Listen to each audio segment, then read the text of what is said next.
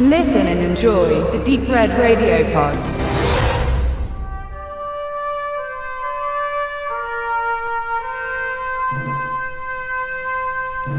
Über dem Schatten des Giganten lag zu seiner Entstehung und seiner Veröffentlichung derselbe.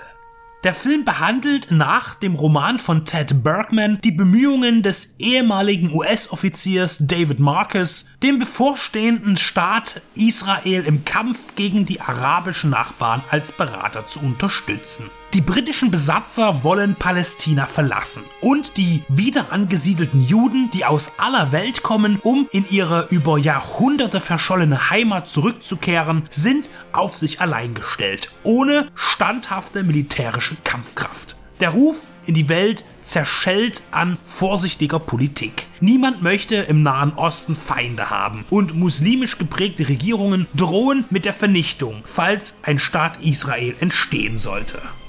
Kirk Douglas spielt in raubeiniger Hollywood-Manier den Hoffnungsträger Israels, David Marcus. Man ködert ihn damit, dass er selbst Jude sei und dieses Argument, das er zuerst wegwischt wie eine ungeliebte Vergangenheit, überzeugt ihn schließlich doch. Nun muss er gegen den Willen der US-Regierung und dem Stolz der palästinischen Untergrundarmee eine schwierige Situation meistern, die von einem Konflikt zu einem Krieg anwächst.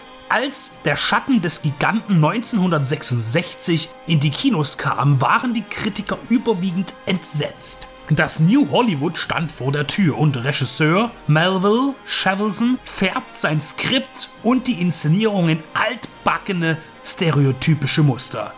Als frauenfeindlich wurde die Beziehung zwischen David Marcus und seinen Love Interests beschrieben und die politische Haltung des Films als zu propagandistisch anti-arabisch. Der Film wählt ganz klar eine Seite in einem Streit, der bis heute anhält und bis heute Opfer kostet. Man kann es Propaganda nennen oder eben die Entscheidung in einer Sache. Man heroisiert zudem die Rolle der USA zur Entstehung Israels als ersten Staat, der den neuen offiziell anerkannte und begann mit militärischer Ausrüstung auszuhelfen. Für die Produktion gewann man viele große Namen. Neben Douglas als Star sind Yul Brynner, Frank Sinatra, John Wayne und Topol in seiner ersten englischsprachigen Rolle zu sehen.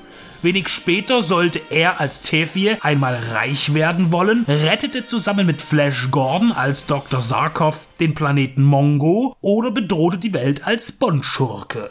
Als Mitspielerinnen verpflichtete man Santa Berger und Angie Dickinson, an denen Kirk Douglas beneidenswerterweise gleichermaßen rumknabbern durfte. In seinem ersten Leinwandauftritt ist zudem sein Sohn Michael Douglas zu sehen, wortlos am Steuer eines Jeeps. Immerzu wird der Charme eines Monumentalfilms versprüht und der prachtvolle, reißerische, hymnische Score von Elmar Bernstein steuert einiges dazu bei.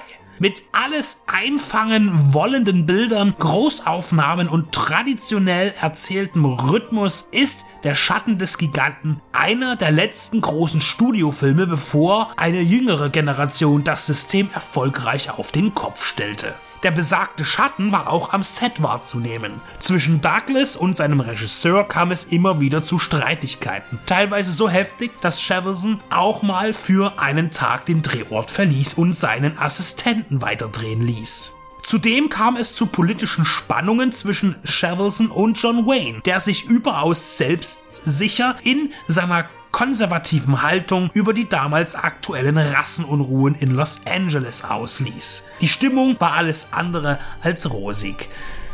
John Wayne und Kirk Douglas produzierten das Kriegsdrama mit. Auch zwischen ihnen könnte man eine nicht unerhebliche Distanz vermuten. Schließlich war es Douglas, der sechs Jahre zuvor John Waynes Feindbild Dalton Trumbo aus der gesellschaftlich verordneten Arbeitslosigkeit zurück ins offizielle Geschäft holte. Der hochdotierte und preisgekrönte Drehbuchautor Trumbo war wegen angeblicher anti-amerikanischer Handlungen als Mitglied kommunistischer Vereinigungen auf die schwarze Liste geraten und erhielt ein Berufsausübungsverbot. John Wayne unterstützte damals die Kampagne gegen ihn. Als Co-Produzent tritt John Waynes Sohn Michael in Erscheinung, der ausschließlich eine Handvoll Filme betreute, in denen sein Vater mitspielte. Der Schatten des Giganten ist politisch motiviertes Hochglanzkino und ein Abgesang auf sich nicht mehr bewährende Prinzipien eines sterbenden Hollywoods. Er ist nicht der große Wurf und auch nicht wirklich ein Klassiker, aber dennoch ein nicht schmähenswerter, zugegeben selbstgefälliger Parolestreifen mit Star Power und anspruchsvoller Action.